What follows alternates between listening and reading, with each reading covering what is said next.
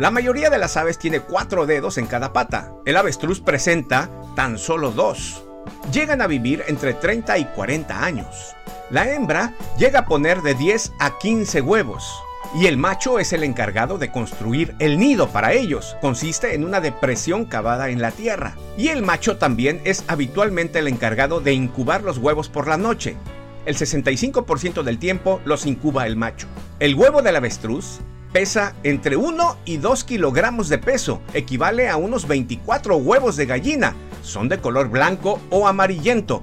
Posiblemente esto evita que se recalienten en el sol de la sabana. Sus huevos son los más grandes de todas las aves, llegan a medir 25 centímetros de largo. En estado salvaje, el avestruz puede soportar largos periodos sin beber agua, igual que el camello. La palabra avestruz significa gorrión, grande como un camello. La Real Academia Española lo define como masculino, es decir, el avestruz, no la avestruz. La creencia generalizada de que el avestruz ante el peligro esconde la cabeza en el suelo es falsa, carece de fundamento. Muy interesante conocer los misterios de el ave más grande del mundo.